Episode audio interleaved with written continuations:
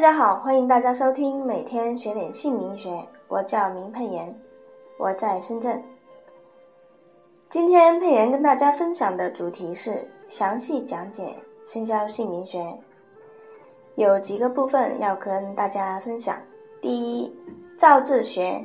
传说有仓颉所发明中国的文字，起初是以图形为基本，后来又发展出形音义。兼具的特色，总共可归纳为象形、指示、会意、形音、专注、借假等六项法则，也是一一般所称的六书。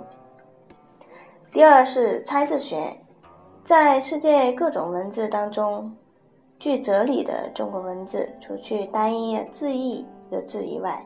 几乎皆可视为有好几个不同字义的字或笔画造型所组合成的。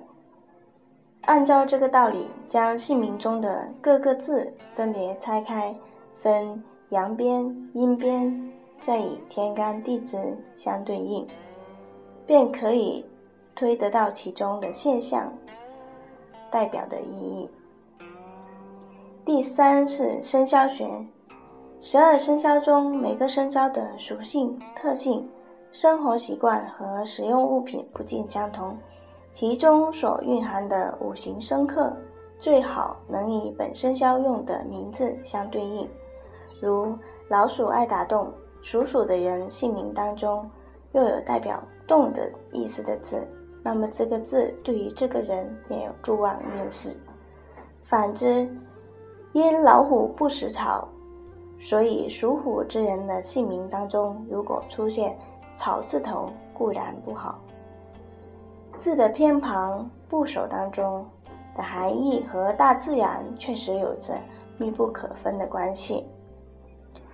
姓名学的基础在于生肖学、造字学及猜字学，运用上注重春秋礼数以万有引力。第四个讲。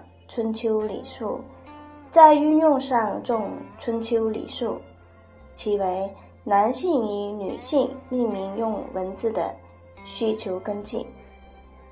强调未嫁从父，嫁了从夫，夫死从子，长幼有序，也是必须强调的。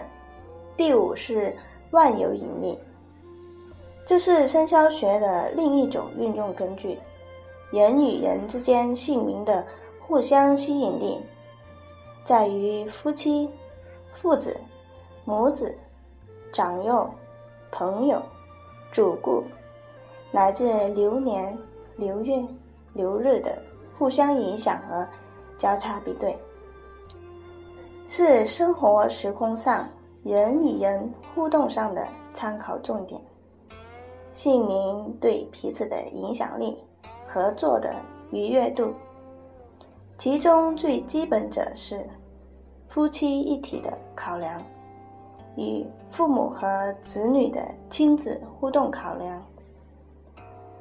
俗话说“娶某前，生子后”的原理，女人嫁后将影响夫家一辈子的财运，子女出生后。将影响父母六年的感情、事业与财运。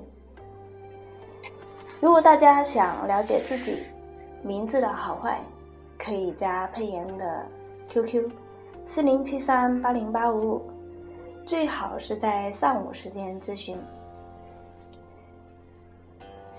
或是在下午的两点之后。晚上的九点之前咨询最好。